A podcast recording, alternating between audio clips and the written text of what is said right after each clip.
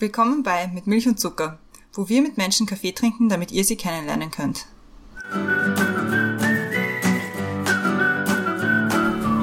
Willkommen zurück bei Mit Milch und Zucker, neue Woche, neue Folge. Mein Name ist Christiane und im Zoom-Fenster neben mir ist wie immer die Brenda. Hallo Brenda. Hallo Christiane. Im Zoom-Fenster unter uns ist unsere heutige Gästin, eine alte Bekannte, kann man schon sagen. Und zwar ist heute wieder die Doro bei uns. Hallo Doro. Hallo, ihr zwei Lieben. Wir freuen uns ur, dass du wieder da bist.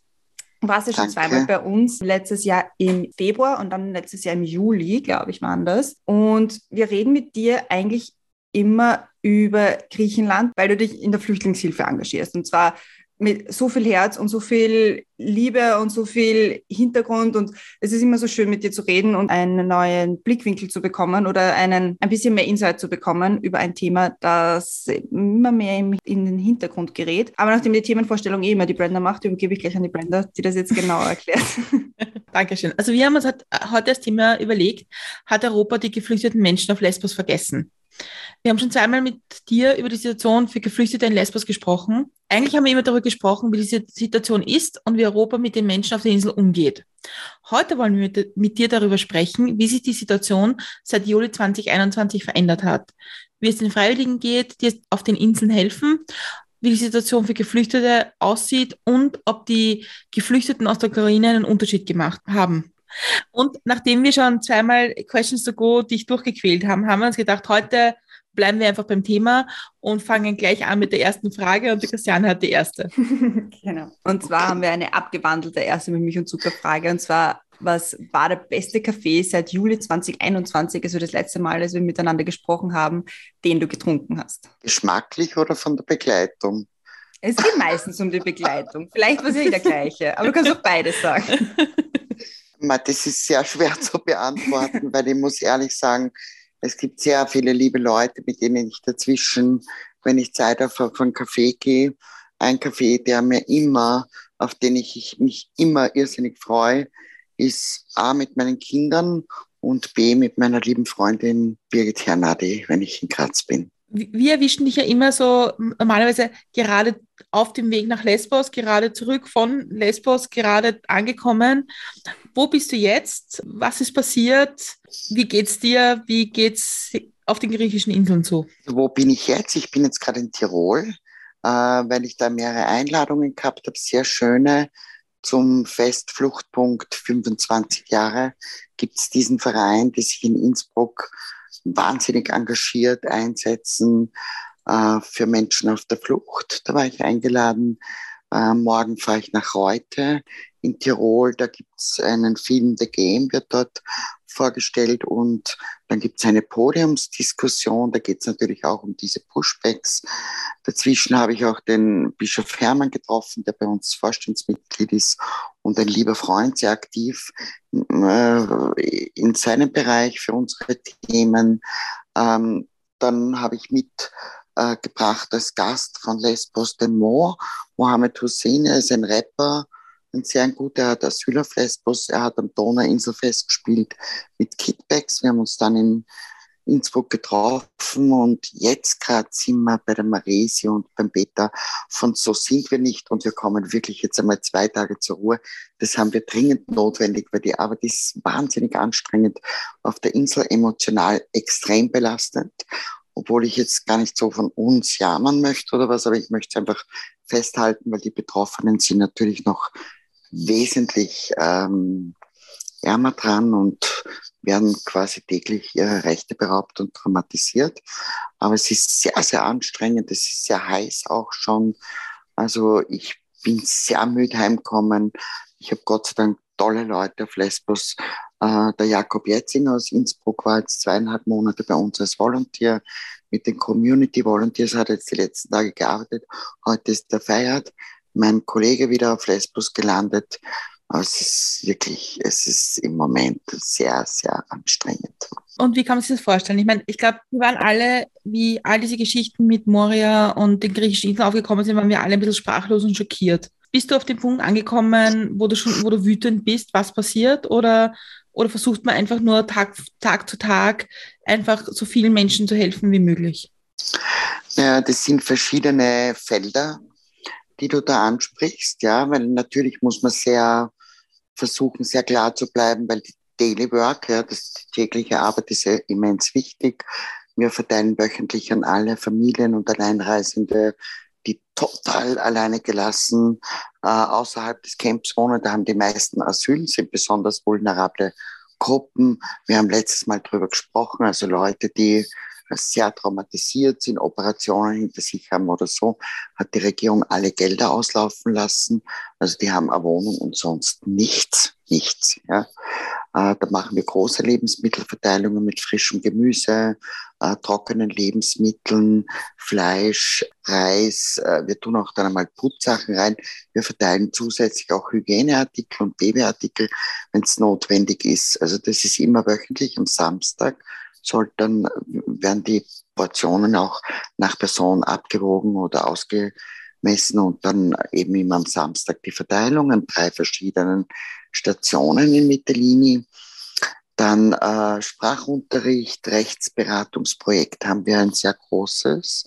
Ähm, also wir sind ja keine Anwältinnen, aber wir finanzieren, sind sehr gute Zusammenarbeit mit DCI, Defense for Children International Greece.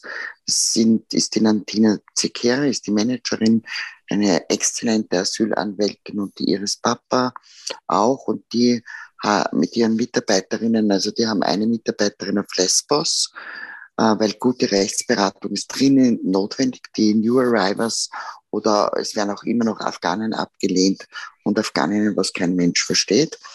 Äh, die brauchen alle Rechtsberatung, die werden täglich ihre Rechte beraubt. Dann sind wir Mitglied in einer, so einem Kollektiv von NGOs, in einem Gemeinschaftsort, der heißt Parea.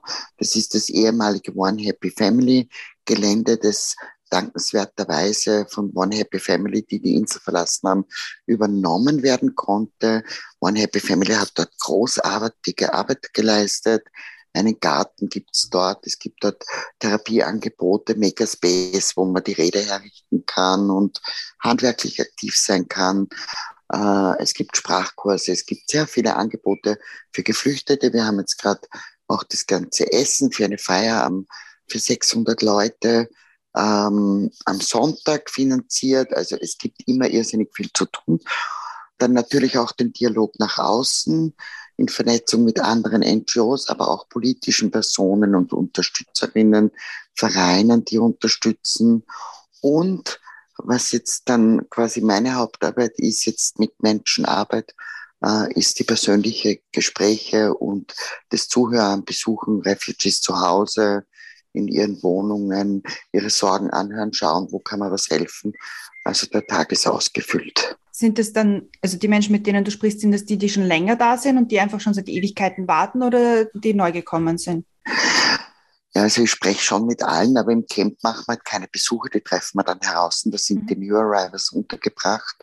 Aber die, die ich in den Wohnungen besuche, das sind hauptsächlich Refugees, die bereits Asyl haben und aus irgendwelchen unerklärlichen Gründen monatelang auf ihre Reisedokumente warten. Ähm, also die haben eine positive Asylentscheidung und warten halt jetzt auf ID-Card und Passport. Und das ist halt zermürbend für die Menschen, ja. Also die sitzen dort jedes Mal, wenn sie bei der Rechts- äh, oder beim Asylum Office, also Asylum Office gibt überhaupt keine Antwort. Aber wenn Sie irgendwie wo nachfragen, wo ja so oder so, dann heißt es nur, you have to wait, to wait, ja. Die Leute haben kein Geld, die haben Kinder, die können kein Essen, kaum ein Essen kaufen, sind angewiesen auf Unterstützung von NGOs. Also es ist wirklich ein Skandal. Wie kann man sich das vorstellen, wenn jetzt jemand in Griechenland Asyl bekommt? warten die, warten die Leute dann auf eine ID und auf ihren Pass und wollen dann weg, um in einem anderen Land. Und dürfen sie reisen oder wie funktioniert das System? Also das System ist krank, ist kaputt, kann man so ansprechen, ja. Also sie können mit diesen Reisedokumenten, sie kriegen dann einen Zettel, dass sie auch die Insel verlassen dürfen, das Festland dürfen. Dort landen die Menschen in der Obdachlosigkeit. Ja, wir haben viele Refugees, Familien, Alleinreisende zu den Camps in Athen oder Thessaloniki geschickt äh, mit der Bitte um Aufnahme. Da heißt, dann kommt es in zwei Monaten wieder. Da steht dann eine Familie mit zwei, drei Kindern und das heißt, kommt es in zwei Monaten wieder, die kein Geld haben, kein Zuhause. Ich muss es leider wieder sagen, die ÖVP-Parlamentarierin äh, Dr. Gudrun Kugler, die verbreitet ja sehr gerne, dass äh, die Refugees dort auch in das Sozialsystem eingebunden werden, ist es am Papier richtig, funktioniert aber in der Praxis nicht. Weil dafür brauchen sie einen Meldezettel. Bitte, wer gibt jemanden, der keinen Job hat, der nicht Griechisch spricht, eine Arbeit, damit meine Wohnung mieten kann. Die Leute haben Geld für Kaution, es ist aus einer Augenauswischerei. Und Minister der Griechische spricht ja auch aus bei vielen Interviews. Also die Leute sollen merken, sie sind hier nicht willkommen. Und man muss noch dazu sagen, viele Refugees haben mich zum Beispiel gefragt, ist eigentlich Lesbos nicht Europa? Sag ich, äh, warum? Wie kommt ihr da drauf? Und dann erzählen mir die, wenn die die Reisepapiere, also den Passport und die ID-Karte bekommen, sagen dann die griechischen Beamtinnen zu ihnen, äh, mit diesen Papieren könnt ihr jetzt nach Europa reisen. Also das wird quasi schon, da erfolgt schon die Einladung, das Land zu verlassen. Und ich muss ganz ehrlich sagen, ich finde es nicht gut. Die Courage hat eine geordnete Rettung vorgeschlagen, dass die Mitgliedstaaten aufnehmen, weil die Leute sind dort obdachlos, die haben dort nichts. Ja, und die Griechen äh, reden alle halbe Jahr davon, sie werden Integrationsprogramme und Unterstützung machen. Das Land ist viel zu kaputt, als dass da wirklich was passiert. Es glaubt einfach niemand mehr an diese Versprechungen. Die werden auch nicht passieren. Da nimmt man dann einmal 15 und unterstützt die von 1000, ja, und präsentiert die. Also total äh, wahnsinnig. Und jedenfalls, ich verstehe das, dass die Leute das Land verlassen. Die kaufen sich dann ein, ein Ticket und fliegen nach Deutschland, Österreich, Freunde oder Familie besuchen, Verwandte besuchen. Viele haben Freunde oder Bekannte oder Verwandte in europäischen Mitgliedstaaten. Die kommen dann dort einmal unter, bei denen in den Wohnungen, die, äh, die geben denen zu essen, äh, Babyartikel, weil die meisten sind schon länger hier, haben auch schon einen Job oder so in Deutschland oder Österreich oder Schweden oder wo auch immer oder sind auch Familienmitglieder. Wir haben zum Beispiel Kinder gehabt, da ist die Mutter verstorben auf Lesbos, die sind dann zu ihrem Vater nach Schweden und logischerweise stellen die dann einen neuen Asylantrag. Da muss man jetzt dazu sagen, das ist ja rechtlich eigentlich nicht möglich, weil die haben ja bereits Asyl in einem europäischen Land. Es ist aber so, dass sowohl in Deutschland als auch Österreich die Gerichte jetzt einfach erkennen, dass man nicht zurückschicken kann nach Griechenland, weil die Leute obdachlos sind. Und was soll, ich meine, Frauen müssen sich prostituieren, damit sie ihre Kinder ernähren können. Mafia, Drogenhandel, Organhandel ist, ist irrsinnig grausam. Ja? Und das erkennen die Gerichte und jetzt kriegen auch immer mehr Leute den Bescheid, dass man sie nicht nach Griechenland zurückschicken kann und kriegen halt in den jeweiligen Ländern dann einen Schutzstatus. Und diejenigen, die jetzt quasi neu, also New Arrivals sind, ähm, mit was für einer Erwartung kommen die her? Also ist das immer noch so, wir sind jetzt in Europa oder ist das schon so weit, dass Sie sagen, so, okay, eigentlich wollen wir da gar nicht her? Ich meine, ich verstehe die Frage von dir und ich kenne deinen, deine Haltung und so. Ich weiß, wie du es meinst, aber ich möchte nicht so führen. Also es, ich, ich habe in der ganzen Zeit keinen einzigen Refugee oder eine Geflüchtete kennengelernt, die so, ja, super, jetzt sind wir in Europa und legen uns in die Hängematte, in die Soziale, wir die Rechten und mittlerweile sind ja die meisten rechts angehaucht, wenn man jetzt zum Beispiel zu Spaniens, äh, nach Spanien schaut, ja, ehemaliger Linkspolitiker findet kein einziges Wort des Mitgefühls oder so über die Toten, die es jetzt gegeben hat. Also die sind ja alle schon rechts. Die Leute kommen, weil sie keine andere Möglichkeit haben. Ja, also in Afghanistan, wenn die das über die Grenze geschafft haben mit dem Terrorregime dort, der Taliban, die meisten, die in Griechenland dann wirklich landen, haben jetzt Verwandtschaft oder Freunde verloren. Die Frauen malträtiert durch die Taliban, ja. Mädchen können nicht in die Schule gehen. Es kommen viele Familien an. Die kommen in den Iran. In Iran sind sie illegal. Die Polizei peitscht die aus, also peitscht die aus, also aber schlägt sie, prügelt sie. Es ist ja überall dasselbe, ja. Dann flüchten sie weiter in die Türkei. Der Erdogan schiebt im Moment aktiv nach Afghanistan ab. Das muss man sich vorstellen. Nach Kabul. Ja, also in den letzten Wochen kann man auch bei Pro Asyl und überall nachlesen, über 1000 Leute. Ja, die Leute werden dort ausgebeutet äh, von den Textilunternehmen, wie Sklaven behandelt. Die haben keine, also da geht's nicht drum, lande ich jetzt in Europa, was die Leute glauben. Da geht's weniger ums Geld und das ist auch dann immer das Thema. Sie glauben, dass es in Europa Menschenrecht gibt. Ja, und das ist auch eine sehr große Enttäuschung, wenn sie dann gepushbackt werden, worauf wir wahrscheinlich nachher noch zurückkommen oder wirklich äh, also schlimmste äh, schlimmsten Situationen ausgesetzt werden, ist sie. Also ich habe auch noch kaum ein Gespräch mit einer Geflüchteten oder einem Geflüchteten geführt, der nicht gefragt hat, was. Aber ich habe geglaubt, hier Menschenrechte gelten. Ja, das ist einmal etwas Sicherheit, Menschenrechte. Die Leute wollen sich also zum Großteil ein eigenes Leben aufbauen. Die denken daran, hier die Sprache zu lernen und sich dann ausbilden zu lassen oder arbeiten zu gehen. Ja, also äh, die denken jetzt auch nicht alle an ein Studium oder so. Die glauben, ja, sie werden Arbeit finden und dann würdevoll ihr eigenes Leben aufbauen. Das ist äh, die Hoffnung.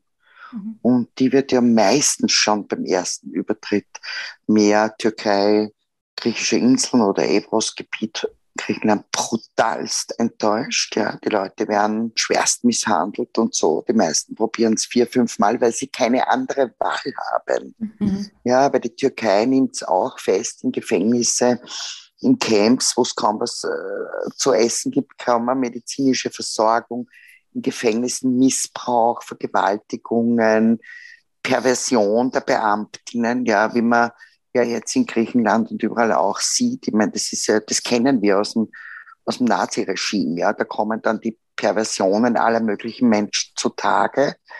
Und so ist es dort auch. Das muss und darf man aussprechen. Und die haben keine andere Wahl, die Menschen zwei Dinge haben sich ja in der, in der Großwetterlage, in der politischen verändert, seitdem wir das letzte Mal gesprochen haben. Und das eine ist, dass die Taliban das Regime in Afghanistan übernommen haben und das andere ist der Krieg in der Ukraine. Und das hat sich wahrscheinlich beide Ereignisse haben sich sehr auf deine Arbeit ausgewirkt. Und was mich ja, also was mich interessiert ist, ob die Haltung zu Geflüchteten aus Afghanistan auch deswegen anders ist, weil die Taliban so, so freundliche Nasenlöcher machen zur Welt, ja, und sagen, es ist eh sicher da und ja, eh, und es gibt keine Attentate mehr oder nicht so viel und äh, eher als ganz klar zynisch ges gesprochen. Nein, ich denke, dass Europa schon da noch, schauen wir mal, wie lang, eine gewisse Hemmschwelle hat, auch wenn der Herr Schallenberg, unser Außenminister, sagt, oder gesagt hat, an den Taten messen. Aber ich glaube, also es gibt ja auch Leute, die beschäftigen sich eindringlich damit. Auch die äh, afghanische Botschafterin, die in Österreich amtierend war, ist immer wieder mit, äh, mit Nachrichten kommt sie oder der Abdul Gafur. Also es gibt genug Leute, die das realistisch berichten können. Also und ich glaube, das weiß Europa schon, dass das ein Terrorregime ist. Ich glaube, Europa ist es wurscht. Ja, ich meine, äh, ganz ehrlich, man muss einfach schon so reden. Also der Klimawandel, ich glaube wirklich, ich bin schon ein bisschen fassungslos und manchmal sehr verzweifelt, ja. Weil wenn ich jetzt, die, also ich bin ein 61er Jahrgang, ja, vor 40 Jahren oder 50, da hast du vielleicht äh, schon wissenschaftliche Berichte lesen müssen oder anhören müssen, dass man so wirklich den Unterschied äh, des Klima, des voranschreitenden Klimawandels bemerkt hat. Aber ich glaube, jetzt sieht es ja schon jeder Blinde. Ja? Und das wird alles so, ja, wir tun und wir tun, aber im Endeffekt will dann, glaube ich, von den Verantwortlichen niemand wirklich sich hinstellen und sagen, Leute, passt auf, wir können das nur im Kollektiv handeln. Ja, das bedeutet, die Wirtschaft äh, muss umdenken, neue ähm, Klimastrategien entwickeln, die wirklich durchgezogen werden. Auch wir als Zivilgesellschaft müssen Abstriche machen. Ja, das ist einfach so. Äh, da können wir uns jetzt entscheiden und genauso ist es mit den Geflüchteten. Ja, man kann jetzt sagen, okay, mache die Augen zu, interessiert mich nicht, was dort los ist. Oder man sagt, das ist jetzt die Herausforderung der Welt. Und wir müssen eine Vision, einen Plan entwickeln und den müssen wir schnellstens entwickeln. Weil ich meine, dass die Asyl- und Migrationspolitik einfach so, wie sie Europa verkauft, hirnrissig ist, nicht funktioniert hat und Tote fordert, statt irgendwie eine Struktur hat, das sieht man täglich, wenn man sehen will. Ja, also der Spiegel hat jetzt gerade einen Bericht herausgebracht, dass die griechische Polizei selbst Geflüchtete als Polizei, als Schattenpolizei uniformiert, um die die Pushbacks durchführen zu lassen. Kann man nachlesen, ist heute rauskommen. Ja, Tote werden auf Lesbos angeschwemmt. Äh, da spricht man dann ja von irgendeinem Boot kommen, die interessiert keinen. Wie viele Leute waren da oben? Wo sind die anderen? Ich meine, stell dir vor, wenn am Attersee ein Boot untergeht und da werden zwei Leichen äh, angeschwemmt und man weiß, da sind waren 20 Leute drauf. Ich meine, da geht sofort die Suchaktion los und es wird erkundet, woran ist das, wie ist das Unglück passiert. Also da passiert ja nichts, auch wenn heute wieder alle möglichen EU-Politikerinnen schreiben, jetzt muss man dann überlegen, ob man nicht eventuell ein Vertragsverletzungsverfahren einleitet. Da wäre ich so zornig, ja, ich meine, die machen Kidnapping, Mord, das, das ist, ist Fakt, ja, in unserem Rechtssystem. Und da muss man, da kann man nicht, ich muss überlegen.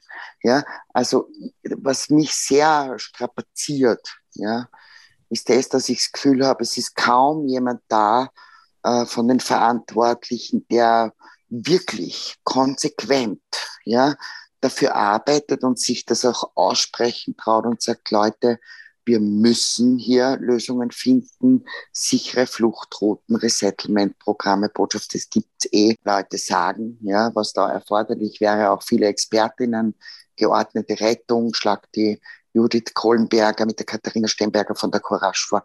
Es wäre ja alles da, der Wille fehlt. Ja? Nur, und das möchte ich jetzt schon, dass die Menschen, die uns jetzt zuhören, sich das überlegen wohin führt das? Also wir haben jetzt Tote, wir haben ertrunkene Kinder auch, wir haben angeschwemmte Leichen. Es werden Menschen, die versuchen, über Zäune zu klettern, in ihrer Verzweiflung totgeprügelt, ja, dann in Löcher verscharrt, in Massengräbern. Äh, wir haben Leute, die in der Sahara sterben, unbenannt, unbekannt. Das ist jetzt die Lage. Und da, glaube ich, muss man jetzt wirklich jeder von uns und jede für sich selbst sich sagen, wie weit wollen wir hier gehen? Welche Grausamkeiten wollen wir akzeptieren und was ist inakzeptabel? Ja? Mhm. Kannst du vielleicht einmal für, für Menschen, die nicht so im Thema drinnen sind, erklären, was ein Pushback ist? Ja, also ein Pushback ist so. Es fällt mir selber immer sehr schwer, darüber zu reden, weil das nimmt mir emotional sehr her. Also die Menschen, ich rede jetzt von den Ägäischen Inseln einmal, ja. Da ist die Türkei 12 bis 20 Kilometer entfernt. Da versuchen die Menschen in ruhigen oder weniger ruhigen Nächten mit Booten überzusetzen und auf den griechischen Inseln, sagen wir jetzt zum Beispiel Lesbos, auch auf anderen griechischen Inseln zu landen und dort dann, was ihr Recht wäre, einen Asylantrag zu stellen.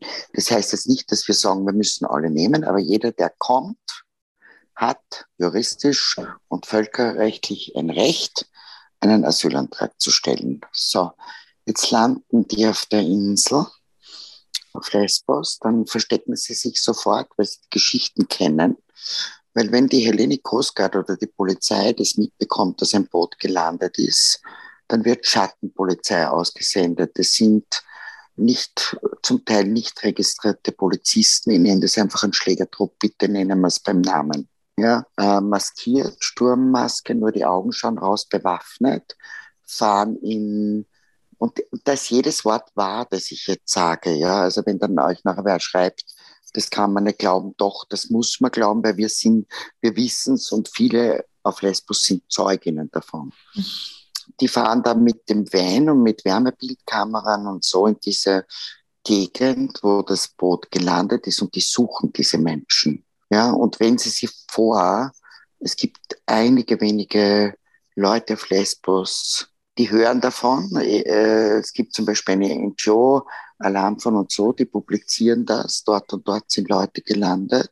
Dann gibt es wenige, die noch den Mumm haben, weil die werden ja auch kriminalisiert und jeder, der dorthin geht, muss damit rechnen, dass er irgendwann einmal im Gefängnis sitzt in Griechenland und zu 20 Jahren wegen Smuggling und lauter so Blödsinn, also Schmugglerei und so, belangt wird.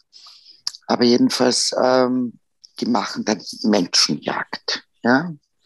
So, wenn sie die Leute gefunden haben, dann kommt ein Bus, ein blauer, da werden die Leute eingeladen, da sagt man denen noch, um zu deeskalieren am Anfang, man führt sie jetzt in ein Camp, wo sie registriert werden oder in Quarantäne oder so. Die Wahrheit schaut anders aus. Die werden dann an einen Ort gebracht, wo Container aufgestellt sind von den Behörden. Da werden die Leute reingesperrt, ja, die schon meistens einen Tag in der größten Hitze oder Nacht ohne Wasser, ohne Lebensmittel sitzen, schreiende Kinder, verzweifelte Eltern. Also das muss man sich vorstellen. Ja. Dann werden die in die Container eingesperrt, dann geht die Schattenpolizei dort vermummt hinein, lässt die Leute ausziehen. Die müssen ja Gewand ausziehen. Ja. Also beinahe nackt dann wird, werden sie all ihres Hab und Guts beraubt. Also da wird das Familiengold, das die Leute in Form von Ketten oder so umgehängt haben, es wird alles weggenommen. Geld, Mobile Phones, Schmuck, alles, teilweise auch Quant oder gute Schuhe. Und da gibt es auch keinen Zettel dafür. Also das teilen die dann unter sich auf. Und dann wird gewartet, bis Nacht ist oder Morgengrauen. Und dann werden die Leute auf zynischerweise genannt Rettungsinseln. Das muss man sich vorstellen wie große Plastikkörbe. Da ohne Motor, ohne allen, also Bootsmotor, da werden die draufgesetzt und mit Schnüren aufs offene Meer gezogen und bis an die äh, Grenze zu den türkischen Gewässern. Jetzt gehen die natürlich nicht freiwillig rauf, ja. Also da werden dann Nasen zertrümmert, Schultern gebrochen, geschlagen. Also das ist alles äh, gang und gäbe, ja.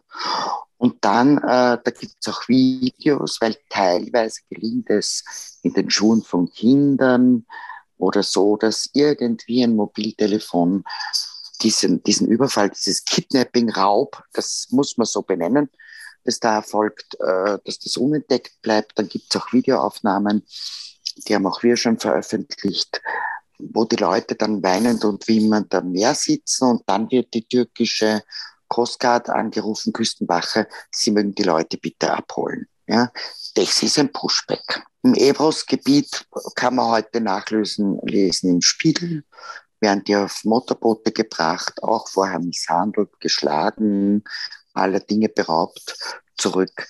Also ich glaube, jeder, der es wissen will, und das sollten viele wissen wollen, weil das ist eine kollektive Schuld, die wir da auf uns laden. Ja, und ich meine, ich bin groß geworden in einer Zeit, wo viele Leute eh zu Unrecht gesagt haben, haben wir alles nicht gewusst.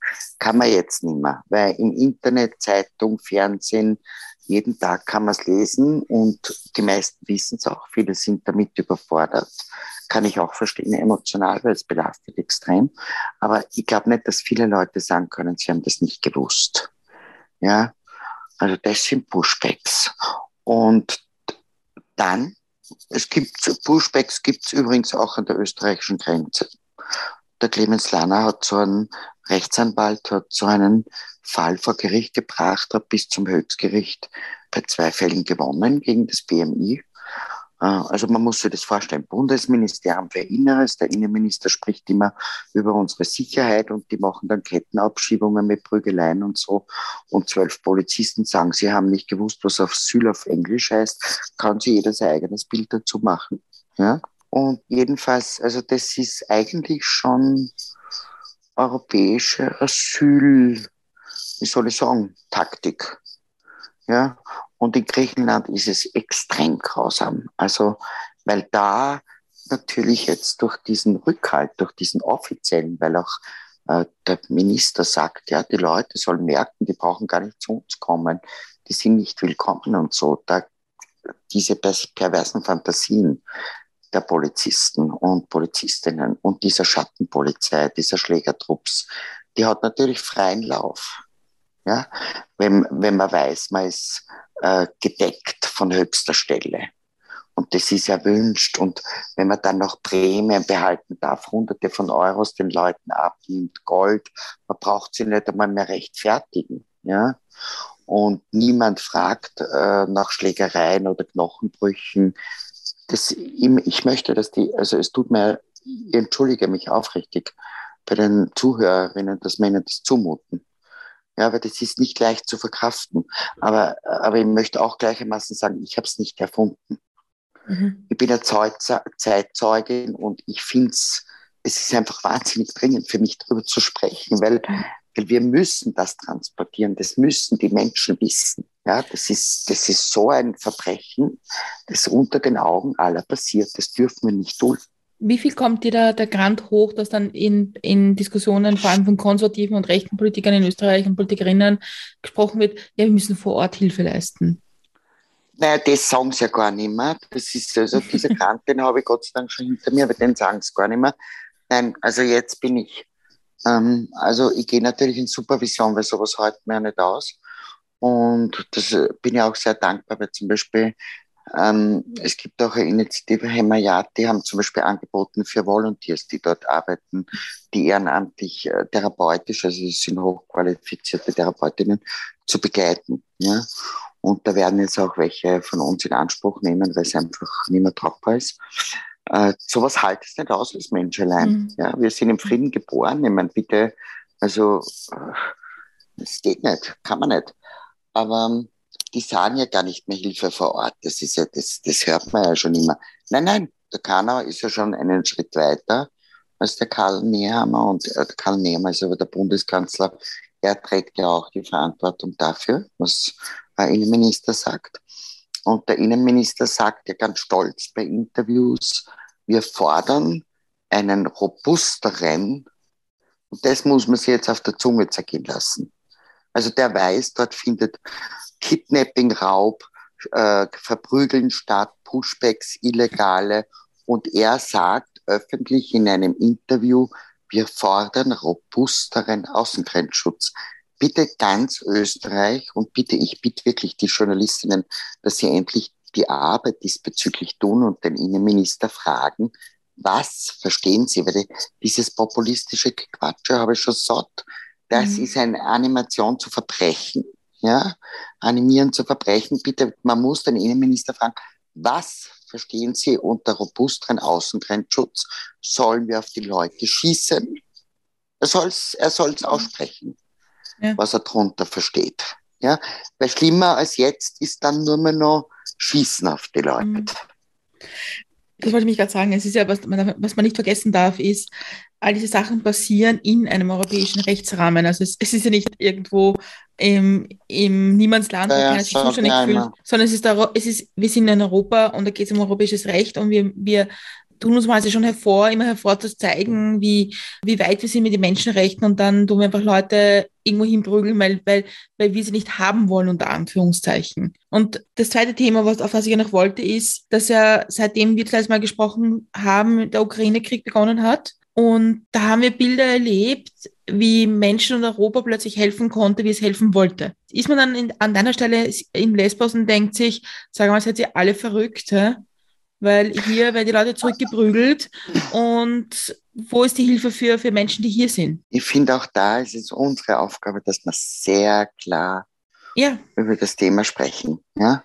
Also wenn ich Zivilgesellschaft so intensiv helfen sehe, dann erwärmt es mein Herz. Das habt ihr gemacht in Dreiskirchen überall, ja. Also das ist wunderbar. Äh, die Frage ist, wann beginnt der, also die Frage, die mir sofort in den Kopf schießt, wann beginnt der erste Politiker oder die erste Politikerin, die Zivilgesellschaft zu manipulieren und aufzuhetzen, dass wieder alle das runterfahren? Die Frage muss man sich stellen. Als vernünftiger Mensch. Ich sehe schon soweit, ja. Weit. Weil der, weil der Innenminister hat ja auch posaunt, in drei Monaten wollen wieder alle heim, es ist ein Plätzchen. Ja? ja. Und jetzt äh, wird die äh, Armutsbetroffenheit in Österreich und mit Gas und äh, Versorgung mit Lebensmitteln, Kinderarmut und so. Also jetzt gibt es ja viele Punkte, wo man da schön in die Wunden stechen kann. Also wann wird es wieder so plakativ betrieben wie vorher und wird dann wieder interessant, wer alles wegbricht. Ja? Äh, über die Politik. Okay. Also gibt es jetzt einmal erstens zu sagen, das ist klar, das, das war, glaube ich, natürlich juristisch auch ein Thema weil, wie wir alle wissen, Genfer Flüchtlingskonvention, äh, da, kann man ja nicht sagen, kollektiv kriegen die alle Asyl, weil jetzt ein Krieg dort herrscht. Das geht nicht. Ja? da hat man jetzt eine Lösung finden müssen, die war ja an und für sich erfreulich. Ja?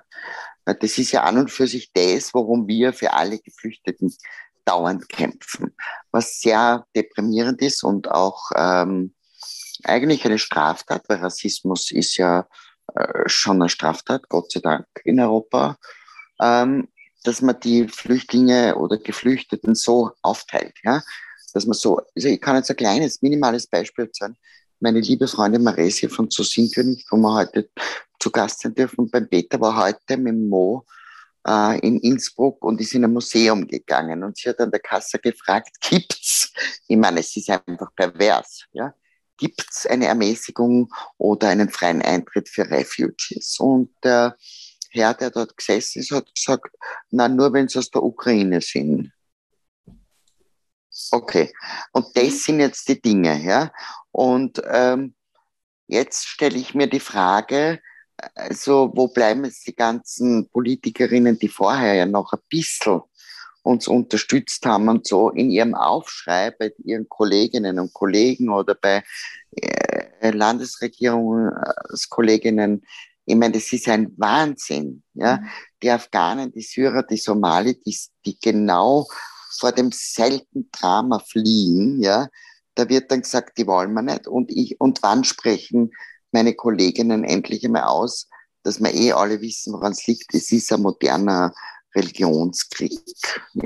Ja, weil Ukraine weiß, christlich, äh, Afghanistan syrisch, Syrer als Beispiel, ja, äh, Muslime, dunkel, colored people, ja. Also es ist ein Horror. Und da muss ich dann sagen, was mir dann noch maß betroffen macht, ist, also wenn man so übers Jahr durch in den sozialen Medien liest, dann denkt man sich, die ganze Zivilgesellschaft oder ein Großteil der Zivilgesellschaft ist ja schon so weit, dass wir diese Themen schon ein bisschen verstehen und im Griff haben. Ja.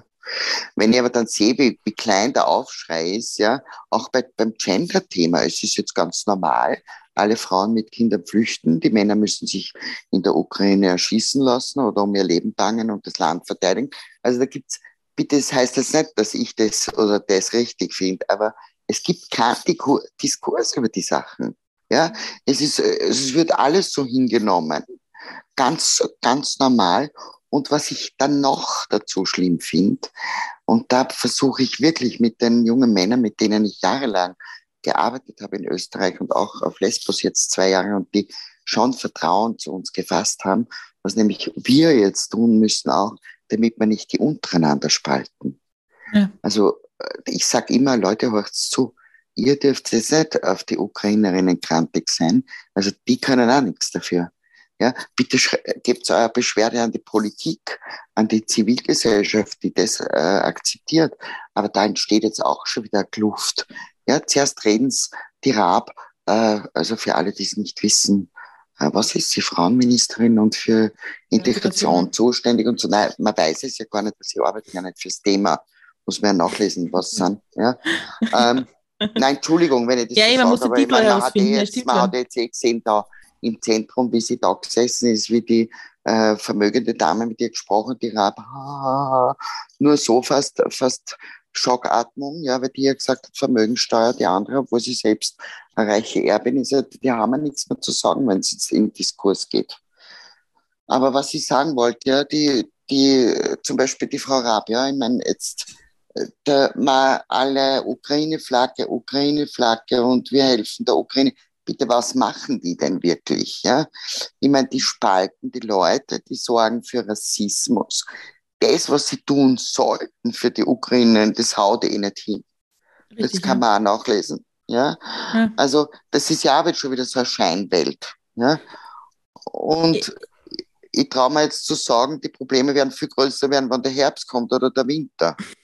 Ja, ich weiß ja. nicht, wie es dir gegangen ist, aber ich habe das, diese, die, also ich habe das sehr beobachtet, wie, wie das begonnen hat mit den Flüchtlingen in Österreich von der Ukraine, die geflüchteten Menschen. Da haben wir gedacht, ich habe ein 2015 Déjà-vu, weil es die Zivilgesellschaft war wahnsinnig engagiert und super toll, ja. Aber wer war nicht engagiert? Landesregierungen und Bundesregierungen, weil die wären dafür zuständig gewesen. Und im Grunde ist die Zivilgesellschaft schon wieder eingesprungen für etwas, wo es für sie eigentlich nicht zuständig ist.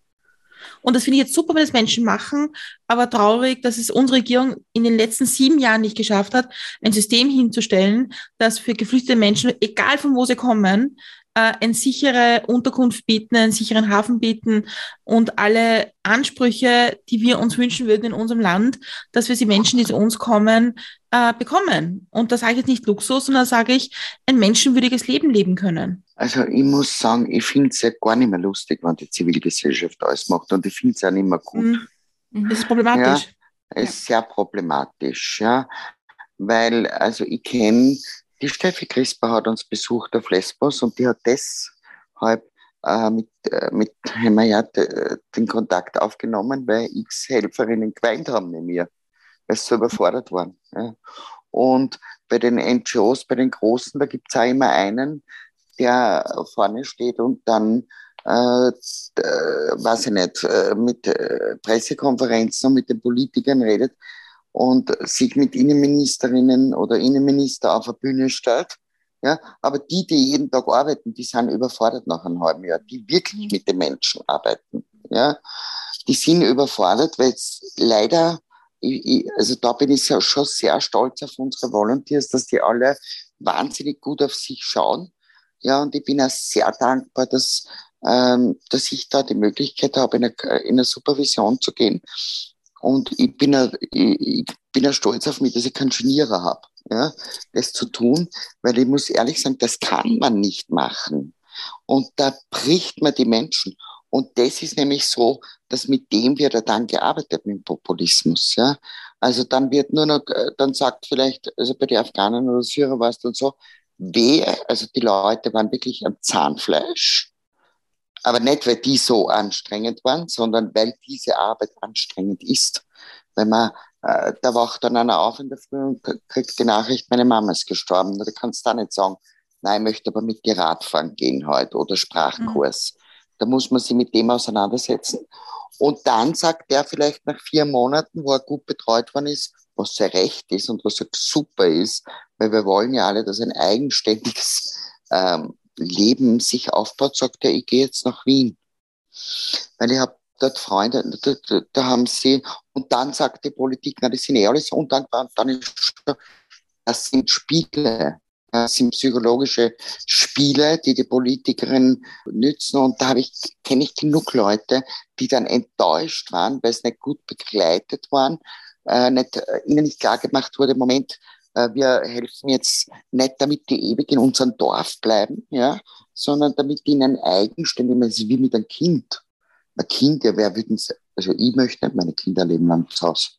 Äh, also ich begleite, damit sie in ein eigenständiges Leben gehen. Und manche Dinge tun sie, die würde ich nicht so machen vielleicht. Also ich rede jetzt nicht von meinen oder so allgemein, ja. Und da muss man dann als Eltern damit klarkommen, dass man sagt, okay, die wählen jetzt andere Wege und in Liebe beobachten wir das und, und freuen uns an ihren eigenen Erfolgen. Das ist ein Programm, ja. Also da kann man nicht einfach, und da, wo da die, da, wo dann die Schwäche stattfindet, du bist abgearbeitet, müde, vielleicht eine kleine Enttäuschung und dann hörst, und da, auf das wartet die Politik. Die wartet jetzt drauf, bis wir alle wieder müde sind. Ja? Also mit mir können sie das nicht machen, aber nur dank dem, dass ich Freundeskreis habe, der mich tragt um eine Supervision. Ja? Aber die meisten, das sind, die machen keine Supervision, nichts, die stellen sich ja nicht auf Füße. Ja? Die klopfen nicht beim Bürgermeister an und sagen, was glauben Sie eigentlich? Ich arbeite da für die Dorfgemeinschaft Tag und Nacht, jetzt unterstützen Sie mich einmal die trauen sich das nicht. Ja? Vor, vor allem und, muss man dazu sagen, dass ja die Ressourcen auch so knapp sind. Und ich glaube, das ist auch ein Problem, dass die Leute, die freiwillig die Arbeit machen, ja, auch damit zu kämpfen haben, dass es wenig gibt, dass, also da muss man um jedes Ding kämpfen einfach. Und Gut, aber das mit den Ressourcen, bitte, das möchte ich auch mal aussprechen. Geld haben wir genug. Ja? Haben wir, also, äh, wir haben es jetzt gesehen, wie viel 14.000 leerstehende Wohnungen in ein paar Wochen sind die da gewesen. Äh, irgendwelche Leute, die leere Wohnungen haben und sich gedacht haben, jetzt könnte für Ukrainer eine Wohnung hergeben. Also leerstehende Wohnungen, bitte, was kostet das? Also Geld ist genug da. Politik, ja. Also bitte, wenn ich jetzt die ganzen Sachen anschaue mit, äh, mit Werbungsgeldern, Inseratengeldern, Bankenrettung, dort muss man wieder retten. Also bitte Geld haben wir genug. Also bitte mir kann keine politische Person mehr zahlen, wir haben kein Geld mehr, sie wollen es dafür nicht ausgeben. Mhm. Und ich glaube, das ist ja, das ist ja die Krux an der Geschichte mit, den, mit, der, mit der Zivilgesellschaft. Nachdem schon 2015 die Zivilgesellschaft so großartig übernommen hat, ist es nie aufgetaucht, wie wenig die Regierung da macht dafür. Und das ist eigentlich alles, alles das, was wir alle gemacht haben, was du seitdem machst, ist ja alles eigentlich Aufgabe von denen, denen wir jeden Tag Steuern zahlen. Ja, das, das muss ja mal in die Köpfe der Leute rein. Ja? Also die existieren ja nur, weil wir die finanzieren mit unser ja. aller Geldern. Ja? Sie finanzieren sich auch selber, sie zahlen auch Steuer, hoffentlich. Ja? Also ich meine nur, ja? also das, ist, das muss man mal wissen, ja, und das verstehe ich nicht. Das, also ich bin eine alte Rebellin, das geht in meinen Kopf nicht rein. Warum ich meine, ich rede jetzt nicht von Wien, das ist eine Millionenstadt, aber in so kleinen Dörfchen, warum sich die Leute nicht zusammenschließen und dem Bürgermeister einfach mal den Marsch blasen oder der Bürgermeisterin und sagen, Entschuldigung, du wirst von uns finanziert, dass du da ein Büro hast. Überhaupt. Das wird von Steuergeldern bezahlt. Und das nächste, was ich nicht verstehe, ist, also ich hoffe ja wirklich sehr, dass die ÖVP jetzt wirklich einmal in die Opposition gehen muss bei der nächsten Wahl. Aber man macht halt dann doch wieder das Kreuzel naja, wer soll es denn sonst machen? Also die Roten, zu Recht haben uns das ja eingebrockt, da können wir es ja auch nicht machen. Ja, geben wir doch einmal vielen kleinen äh, neuen Parteien eine Chance oder machen wir ganz was anderes, aber nicht wieder die alten Deppen. Die, die ja, bitte, ich meine, die, die Julia Herr hat bei einer parlamentarischen Rede einmal so ein Plakat gezeigt, ja, von Menschen, die bei der ÖVP sind. Also das war bummvoll. Sie hat überhaupt das Glück gehabt, dass noch alle draufgegangen sind. Und dann hat sie vorgelesen, also Veruntreuung, Amtsmissbrauch. Das verstehe ich nicht. Warum macht da überhaupt jemand noch in Kreuzern? Also wenn, ihr, wenn die Leute einen Steuerberater hätten oder Steuerberaterin, der wegen Veruntreuung, also den möchte ich sehen, der dem noch einmal seine äh, Firmenabrechnung gibt. Ja, nicht einmal einen Steuerausgleich. Also das verstehe ich nicht. Das ist eine Faulheit oder, also ganz ausnehmen kann man die Zivilgesellschaft auch nicht immer. Ja, die, die sind dann, wenn es dann drauf ankommt, hätten sie es in der Hand. Und ich bin wirklich schon Fuchsdorf. Es wird drum rede jetzt so, bitte soll sich keiner persönlich angegriffen fühlen, außer er macht wie das Kreuz bei der ÖVP und jammert die ganze Zeit ja, oder bei der SPÖ. Ja, weil der Kern hat uns die Verschärfung des Fremdenrechts eingebrockt. Jetzt sagen alle, na, die SPÖ, die, die SPÖ und die Schwarzen, die SPÖ hat das Bundesministerium für Inneres den, der ÖVP überlassen. Bitte bildet euch, schaut mal, was da los war. Ja, also das hat ja Ursache, warum es so weit gekommen ist. Ich, ich finde, gegen Ende wäre es mir noch wichtig, irgendwie noch einmal Menschen so ein Gesamtbild zu geben, was, was du jeden Tag mitbekommst, was wir nur aus Medien und das leider sehr spärlich mitbekommen, was jeden Tag in Europa passiert und was passiert ist. Und was es heißt, vor einem Terrorregime wie den Taliban geflohen zu sein und dann übers Meer geprügelt zu werden in zwei, zwei Richtungen, vielleicht das Glück haben, dann doch in Griechenland anzukommen und dann abhängig zu sein von Menschen, dass sie dir was zum Essen geben. Und vielleicht kann man dann auch am, Schluss noch so ein, ein Bild zeichnen von, wie es sein könnte und wie es sein sollte vielleicht. Aus deiner Sicht, die jeden Tag damit zu tun hat. Nein, äh, also ich erzähle eine kleine Geschichte. Ich glaube, dann kann sie, die ist so klein eigentlich und so groß. Und ich glaube, dann kann sich jeder vorstellen, wie die Menschen sich fühlen. In diesem Gemeinschaftszentrum, wo wir arbeiten in Parea, da gibt es eine psychotherapeutische Behandlung auch. Und da war eine, eine Frau mit ihrem Mann, mit ihrem elf- oder zwölfjährigen Sohn und mit ihrem Baby.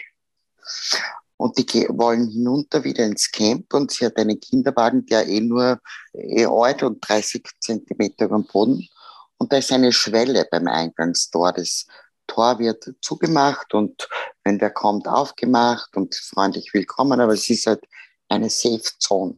Ja? Eine Safe Zone. Und da ist dann der, der Sohn von dieser Frau, fährt mit dem Kinderwagen über diese Schwellen und der Kinderwagen schaukelt und geht auf die Seite und das Baby fällt raus äh, war dick eingemummt und 20 Zentimeter über dem Boden und wir haben sofort festgestellt, nichts passiert. Die Mama hat circa 15 Minuten wie am Spieß geschrien, hat sich nicht mehr erfangen, hat so geweint, war nicht mehr zu beruhigen. Ich habe dann ein Wasser braucht, habe sie am Arm, wir haben gewartet, Übersetzer geholt, ihr tausendmal erklärt, das Kind ist wohl auf, dem Kind ist nichts passiert. So, wie sie sich dann endlich beruhigt hat, weißt du, was die gesagt hat? Ihre Freundin hat ein Kind verloren bei der Überfahrt, ist gestorben. Die andere Freundin hat äh, ein Kind verloren in türkischen Camps. Äh, hier fühlt sie sich schutzlos. Es gibt hier niemanden, der sie und ihre Familie seitens den Behörden wirklich beschützt. Also, und das ist die Situation. Also, das ist die Geschichte, dass man versteht, was tun wir den Menschen an und wie fühlen sie die sich. Unabhängig davon, dass viele Jugendliche sich ritzen, Selbstmordversuche, alles, aber das ist Alltag. So fühlen sich die Menschen. Und das machen wir. Und das ist die Situation auf den griechischen Inseln, und im Festland. Weil die meisten, die ankommen, haben schon ein, zwei Pushbacks hinter sich. Nur sie wissen nicht, was tun. Sie müssen weiter. Wie könnte es sein?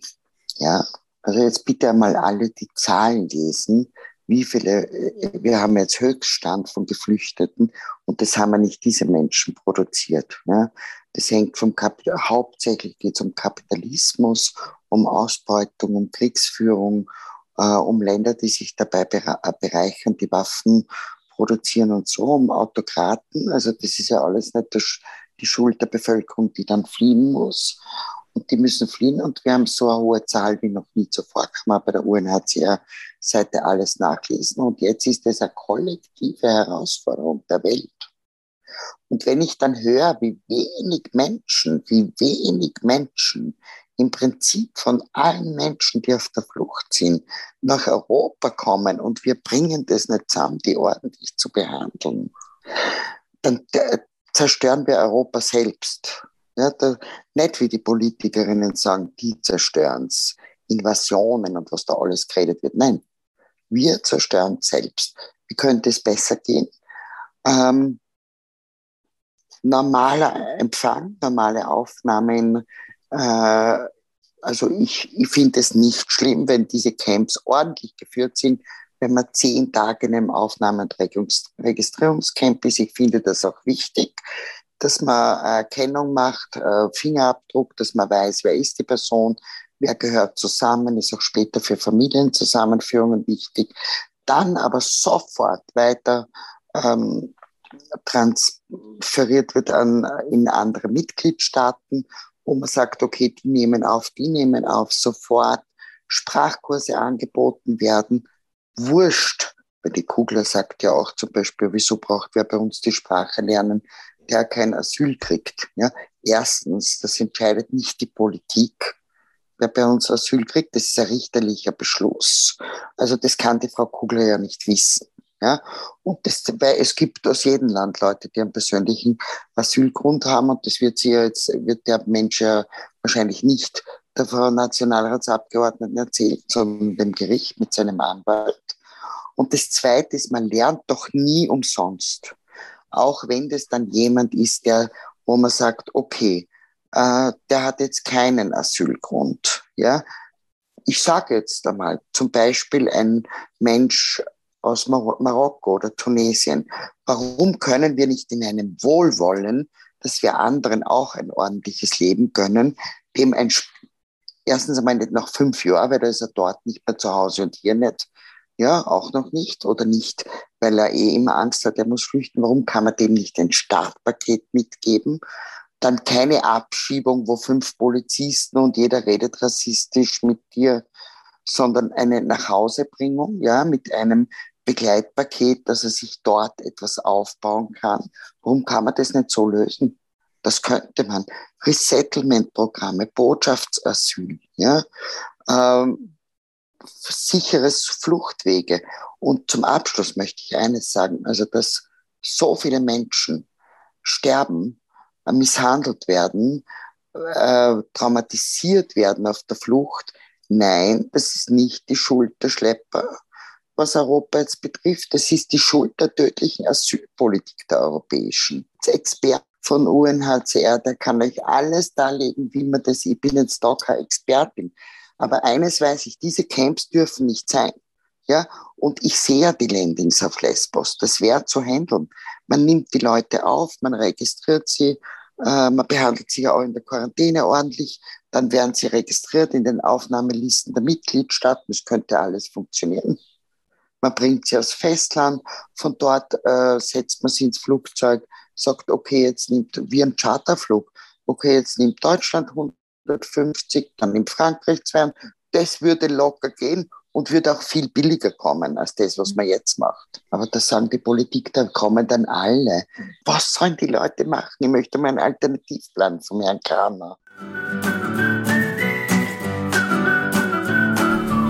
Dann würde ich mal sagen für heute, und ich möchte das für heute unterstreichen, sind wir am Ende angelangt, weil es ist immer wieder so arg, was du zu erzählen hast und wie viel, wie viel mehr man von dir erfahren kann, was man eigentlich wissen sollte und worüber man eigentlich informiert sein sollte. Also da schon mal vielen, vielen Dank. Ähm, ich schicke gleich vorweg, wie man dich unterstützen kann. Findet man bei uns in den Shownotes. Man kann auch unter doroblanke.at einfach dorthin schauen oder bei uns in die Shownotes schauen, äh, bei uns auf dem Blog schauen, dort ist nochmal alles verlinkt. Da ist dann auch der Hinweis für das Spendenkonto, man kann auch mit PayPal zahlen. Also es gibt eine Million Möglichkeiten, wie man dich unterstützen kann ähm, und wir werden sie alle auflisten. Auch alle Organisationen oder Artikel, die du erwähnt hast während dem Gespräch, werden wir bei uns in den Shownotes verlinken, damit man sich das noch einmal anschauen kann. Und wir möchten das sehr groß herausstreichen, dass das eine gute Sache ist, die du machst und die, äh, die unterstützt gehört. Deswegen bitte, bitte, liebe Hörerinnen und Hörer, ihr wisst, wo, was zu tun ist. Und ja, damit sind wir jetzt am Ende angelangt. Danke. Gibt es noch von deiner Seite was, was du den Hörerinnen und Hörern gerne abschließend mitgeben möchtest? Ja, ich möchte wirklich sagen, ich bin erstens euch sehr dankbar, dass ihr mir immer wieder die Möglichkeit gibt, über diese Dinge zu sprechen. Und ich möchte doch alle Zuhörerinnen bitten, das zu teilen, zu verbreiten, weil ich glaube, wir müssen wirklich anfangen, jeder mit seinen Möglichkeiten. Wir brauchen uns nicht überfordern, aber für ein, eine menschliche Welt etwas zu tun. Und ich bin sehr dankbar, wenn wir Unterstützung kriegen. Man kann auf unserer Homepage schauen, was wir machen. Es ist sehr hart im Moment, Geld aufzustellen. Und Flüchtlingsarbeit kostet einfach Geld. Und wir machen keine Partys dort. Ich möchte auch gleich sagen, wir zahlen unsere Volunteers den Flug und das Wohnen. Die arbeiten ehrenamtlich für uns, ja. Und der Feiert und ich sind angestellt.